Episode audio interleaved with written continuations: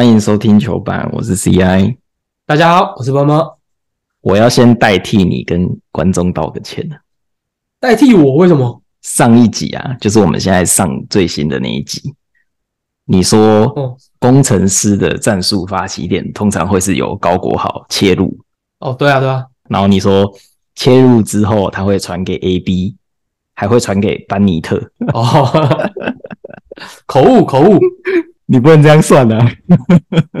口误，口误，口误。对，我们队上有 AB，还有班尼特，有班尼特，还有 Bennett，还有 Anthony，还有那个水货状元，算一算，哎，十个都是还有 Bennett，还有黑，还有黑猩猩，还有大肥肉。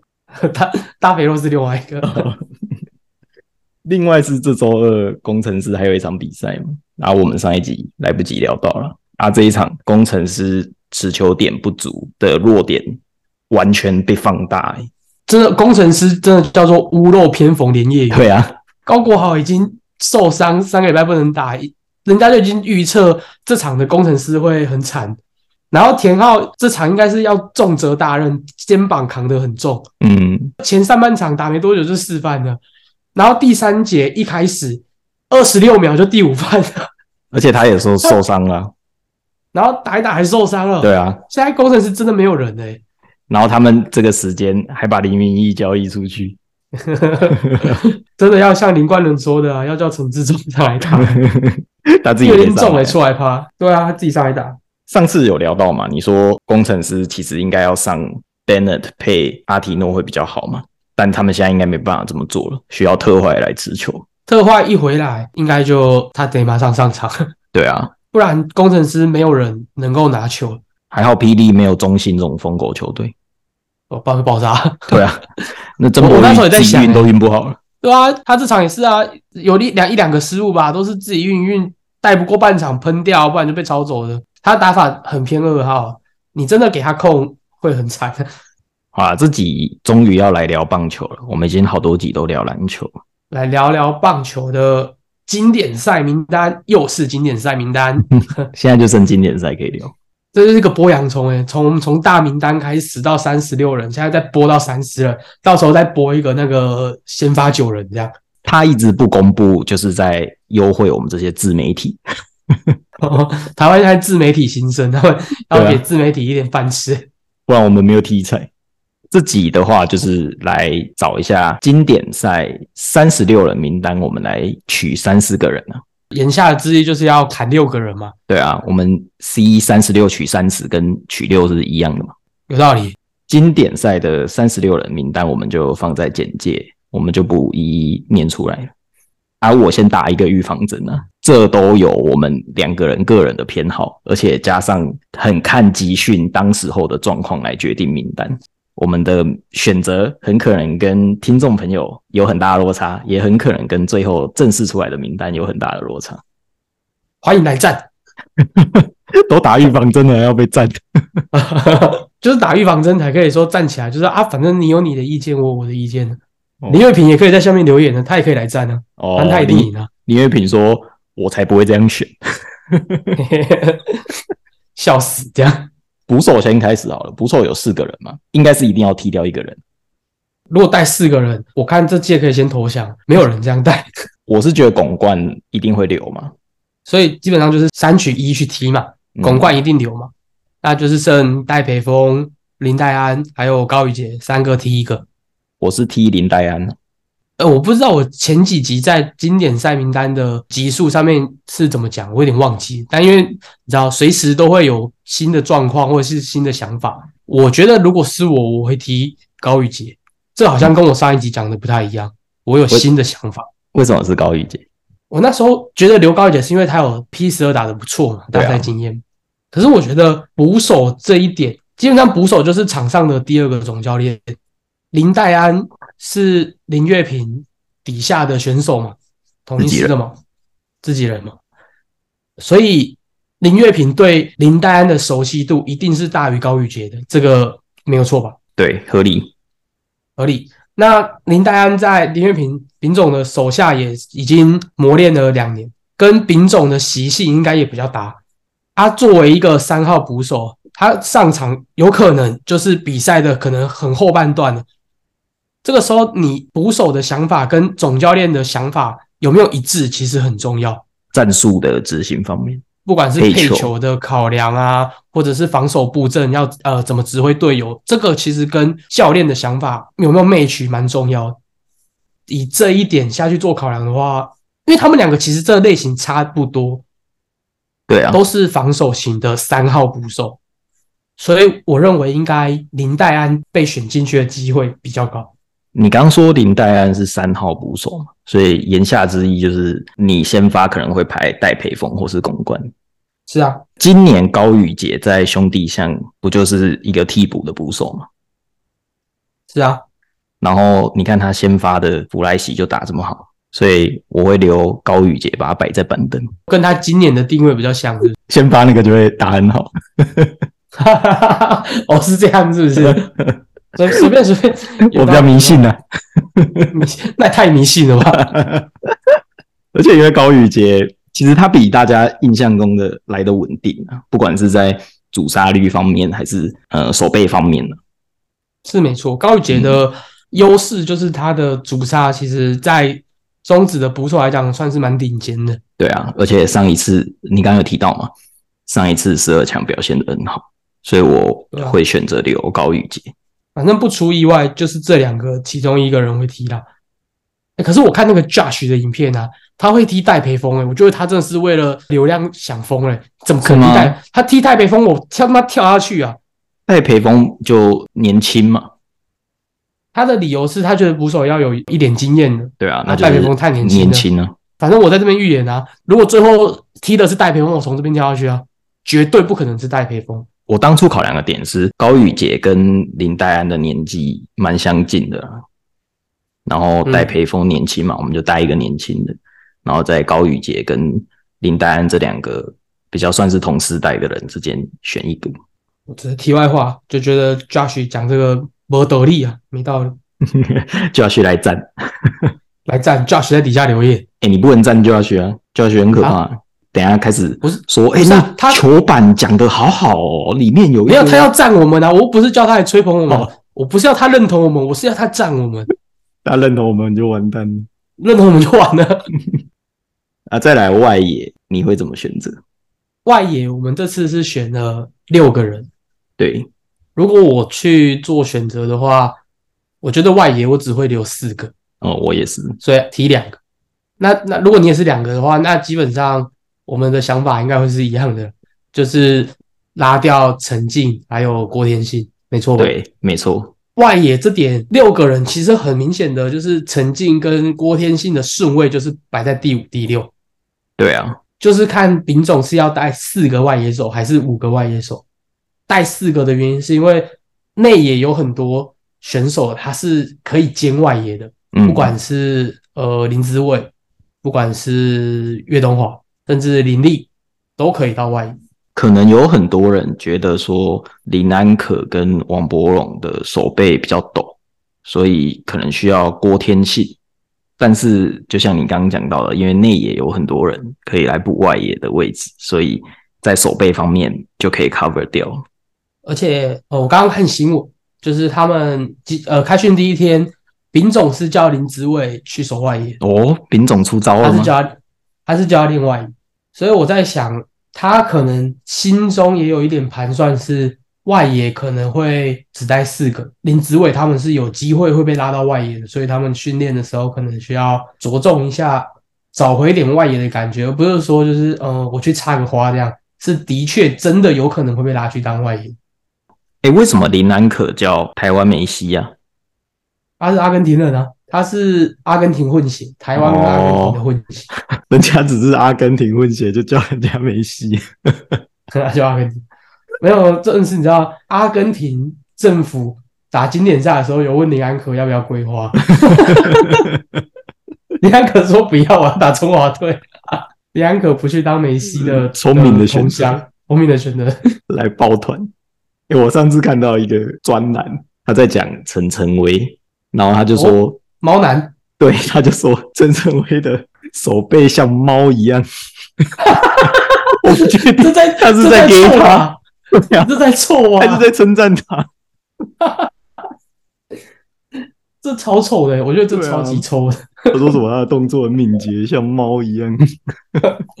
不是动作很敏捷，明明就有很多像什么猎豹啊，什么像老鹰这些都好，为什么要像猫一样？这明明就在臭。好啦，再来是内野，我们现在已经拉掉三个人了嘛，剩内野跟投手。那内野你会想要踢人吗？如果内野不踢人，因为我们投手这次选了十七个，对啊，参考日本跟韩国的投手配置，他们都是带十五位，嗯，十五位投手，就跟台彩开盘一样，你不会开你就照抄。所以我们也都等国外开出来，我们再开。对所以我在想，应该也是带十五个的几率比较高。嗯那这样投手就是踢两个，那那也这样就是得踢一个。嗯，你会踢谁？我？应该会踢岳东华。哦，你这个像迷，我是理性向，中立理性向。虽然说岳东华他有大赛男属性，他每次台湾大赛都打得特别好，尤其又是在洲际棒球场，算是他的主场，主场 buff。但是岳岳东华的角色定位，我们来看一下，就是工具人。以战术来讲的话，他不会是代打的考量的人选，也不太会是代跑的考量人选，嗯也不会是九局下半要防守的时候拉上来的防守组的，对吧？他基本上就是一个活起的角色，比如说呃，我一号的防守拿去用掉了，然后要有一些位置上的补位，才会轮到岳东华。所以说，在这个考量之下，它的重要性没有到这么大，因为同样的，以工具人好了，呃，中华队有太多工具人，对啊，林立棒子比他大只，里外那几外野也可以啊，手背又啊二垒比他好也可。以，对啊。岳东华基本上就是二游跟外野，就游击我们很多人可以守，二垒也很多人可以守，那外野也很多人可以兼哦，不一定可以守，可以兼。所以在这个情况之下，岳东华我应该会拉掉，还是打到一半换岳振华上来打。那是我认为的遗珠啊，有点可惜。不过他还还年轻啊，下一届一定有他的，一定有他的机会，越打越滑，越打越滑。滑起越来来越。滑是啥？哎，讲到滑起来，我想到很久以前我发过一个废物。嗯，周思齐以前有一阵子他在跑垒的时候很常滑倒，他就是比如说一垒跑往二垒绕的时候就会打滑滑倒。嗯，他有一次一个礼拜好像滑了三次哦，就是跑垒滑了两次，然后手手外野的时候有一次跑跑跑也滑倒嗯，呃，然后就有人在那边说为什么他这么容易滑倒？啊，我就发了一篇废物，我就说听说那个选手的休赛季的习惯会影响到他们场上的表现。像胡金龙就说他呃休赛季会打高尔夫嘛，他说捞球的这个坏习惯有时候刚开季的时候都会有点改不过来，就是那个打击的仰角会有点变高在捞那样。对，然后像陈金梦就说有时候因为钓鱼钓久了嘛，节奏反而会太慢。那我就说。周思齐有什么习惯？周思齐习惯会不会是看实况？因因为他真的刚好那个 看果冻的实况，整天听果冻在那边哗哗哗滑起滑起来，哗哗哗哗，滑起来，滑起来。你这欠捅听着听着，我觉得蛮好笑的啊。啊！这就是我们今天的废物。哦，这是我们今天的废物，很久以前的，我好几年前发的欸。这是我们今天要的废物被。听众肉收。没关系啊，我行得正，坐得直。我是踢，其实我想踢王威成啊，但他是队长啊，踢不掉，所以我就只能踢范国成，因为他们的功能都太单一了。哦，踢我们的力量人，对啊，就你要比手背，他也比不赢，然后比棒子，也有其他人比他们大只，而且他们手背位置就只有一个。如果以我的看法，我觉得不会踢范国成。虽然说对你讲的是一个点，他的范国成的手背基本上就一垒，他的三垒基本上是不能看，嗯，所以就是一垒。但是你说打击，他的确不是代打的第一考量，对啊，甚至不是第二考量。他可能就是比如说要代打到可能第三号、第四号才会轮到他。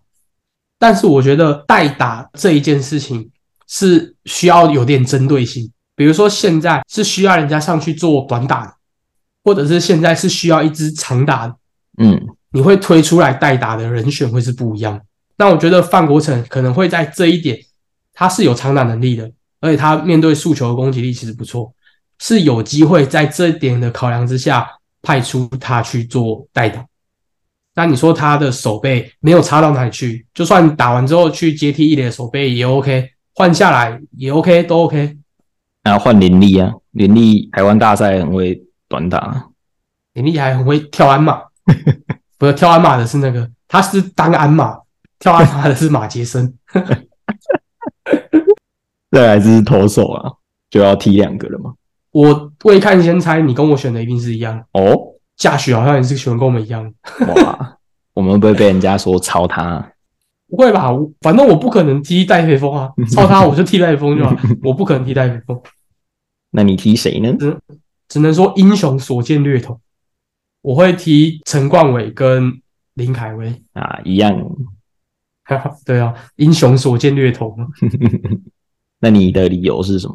第一点，我认为陈冠伟的样本数太少。对啊，而且他比较没有这种大赛型的经验，你很难相信他在一个基本上一定是满场啊，满场，然后又是这么对国家来讲一级的赛事，他能不能够扛住这个压力？而且他的投球形态是比较属于那种高压的嘛，然后球速去呃用进垒的角度去压制，而这类型的投手国外非常多，嗯，所以在这一个方向，他其实是讨不到优势。他的身材以国内来讲算是不错了，但是拉到国外，他这种身材的投手其实比比皆是。第一年投的还不错，可是就第一年啊，你对啊，就样本数比较小啊。它的稳定性会比较令人家担忧一点。我的原因也跟你蛮像的。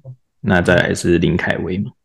大家对他的期待其实很高，他有点像是年轻时候的李正昌。林凯威有点像在小联盟打到二 A，然后回来。对啊，他跟李正昌很像的地方就是他们速球都不错，嗯，然后有一个很棒的滑球，这就是他们的武器。所以他们的类型其实也。蛮像，但是李凯威加盟中华职棒之后的表现真的太差了。可是这也他第一年而已啊。对，可能在因为毕竟去年刚投完，还有很多地方可能需要做调整。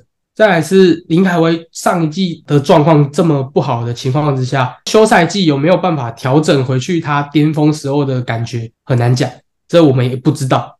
只能说他跟李正昌的类型这么接近的情况之下。我会比较偏好给经验更丰富，然后稳定性更高的李正昌。对啊，虽然李正虽然李正昌在退步，对，虽然他在退步，但他还是很强。他不是以前那个泡面组组长，那至少也是一个泡面组的组员吧？我觉得是科学面不用煮，对吧？他当初在经典赛的时候投古巴就被打爆，嗯，这应该是他最后一届的经典赛。总要给人家一点机会，喊扣血池嘛？对啊，血池一下。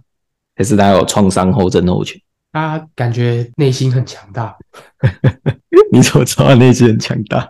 不是他当终结者当这么多年的，茂野无朗是第一年，而且还是先发打，突然被叫去当终结者，被打出一谱还可以理解。李正堂从美国到日本到台湾都当终结者，这个心脏应该被训练的很。很有力了吧？哦，也是也是，推断合理，有道理。陈冠伟跟林凯威其实都算比较偏年轻的投手嘛。嗯，但我们在年轻投手方面，像邓凯威啊、曾俊岳、陈世鹏，其实都比他们更年轻，而且表现来说也比他们两个更好，所以我把他们舍弃掉了。你说年轻投手如果太多的话，可能是个麻烦。对啊。比较不稳定，年纪有道理。另外是我们这份投手名单呢，之前几集也有聊到嘛，好像是比较缺乏像之前有旅外回来的大投手，大部分都是以中职来组成这个投手的名单。但中指从过去普遍就比较被认为投手蛮弱的嘛，什么一百三联盟之类，一三五投到一百四以上就觉得很屌了，很快了。那你觉得这个方面会不会是我们一个隐忧啊？我觉得那个真的是乡野传奇，那真的是云球迷在讲话。看看到中指就说啊，中指投手没有用啊，一三五战队啊，什么什么鬼，巴拉巴拉巴拉的，那些真的是云球迷在讲。哎，可是以前真的是这样啊。对啊，所以我说云球迷他们的记忆只停留在大概十五年之前的中华职棒。以前投到一百四以上，就是说投很快。像以前林月平投一百五十三。大家就说哇，火球饼，他其实投到破一百五的也没几颗，就那几颗，然后有一颗到一百五十三，然后哇，火球饼的多屌多屌多屌的，啊，那是他十几年前的事。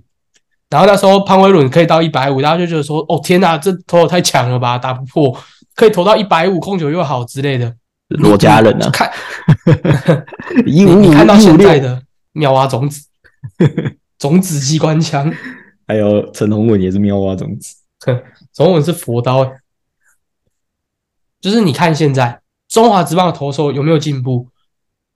你以球速来讲，进步的幅度是大到你不得不看见。现在随便一个投手，你加丢加用吹的，一百四到一百四十八、一百五，很多投手都做到了，不再像以前，以前一百五是稀有动物。诶，对啊，那种很多大投手可能都没投过一百五。你叫什么黄平阳，叫什么陈奕迅上来丢，他们可能都没有一百五，他们以前都一百四十几在丢而已。有网友统计过嘛？就均数其实跟韩子、日子已经只输一点点而已。日子是小输一点，嗯，日子的均数大概在一百四十五、一百四十六，但是我们跟韩子基本上是不相上下，没有差，差那一点点都没有差，大概都在一百四十三点六到点八，我们点六，那韩子点八。就是被古林瑞阳拉上去，但我不说今年没有徐若曦在拉，你不觉得连教练都会有这种迷失吗？就是旅外的好像都比较强。你看二零一三年，观众也会有这个迷失吧？他可能他也怕被观众骂，所以只好顺着这个迷失下去走，对不对？你看二零一三年对荷兰先发是谁？二零一三年的先发投手是王耀林，那投不到三局就被打爆啦。王耀林那个时候是好像是高阶 E A 的吧？才高阶 E A。然后是先发投手，你潘威伦在中华之邦抢了十几年了，还只能当那个来救火的，最后还不是靠潘威伦救火扛着，靠王敬明扛着才能够走下，才能够打败荷兰。哎，我超喜欢王敬明的，为什么？你觉得他铁人是不是？对啊，超不坏，超不坏啊！然后可以中继，中继又中继这么久，可以中继，可以先发，对啊，然后球，然后长得又很凶，他后面缩写就跟王建民一样。对啊，所以他人家说国外勤收会勤收错啊，然后 勤收王建民，然后勤收错，勤收到王建民，王建民上去说：“哎，这个声卡球很厉害哦，CMW 这样，金明旺。”所以你不担心这一次的投手吗？我担心啊，我担心啊。留言再刷一波，承认中止进步很难吗？就我今天跟我朋友聊也是啊，他就跟我说：“啊，中华中华就没有救我那个投手怎样怎样。”我就拿出数据给他看，他说国外那个都一百五均速的，多屌多屌啊，都投一百六了，中指的怎么都没有投一百六？对，中指没有投一百六，但是很明显的，他有在进步。嗯，你再继续让直棒不要有任何的假球，不要有任何狗屁叨糟的事情发生，让他继续这样进步，早晚会有那种先发是可以吹一百六。你叫曾君越再练一下，搞不好可以一百一百六啊。那练着练着，搞不好古林也可以一百六啊，搞不好许若曦也可以一百六啊。啊，我可以吗？你可能不行。就是吃靠天分，所以这六位我觉得会是名单外的啦。欢迎听众也可以留言留下你对这次中华队经典赛名单的想法。哎，如果 Pockets 不好留言，就去我们的 IG 留言可以。我们 IG 现在有在投点文章的，有在做事的。啊，我在声明啊，管 IG 又不是我。IG 的想法都是波摩在发想，再度切割。再度切割，很多人说：“干，这图很丑诶，这是 PPT 很丑。”我们他妈的，就是就是那种死大学生，以前报告都乱做的，做这样我已经很认真了，好不好？啊，我我就在努力嘛，不要一直喷，要进步，要进步。你跟中华职棒的投手一样，会进步的。哦，有进步啊，有在进步啊。嗯，啊，刚废文分享完了吗？废文分享完了。好，那这期节目就到这里，大家拜拜，大家拜拜。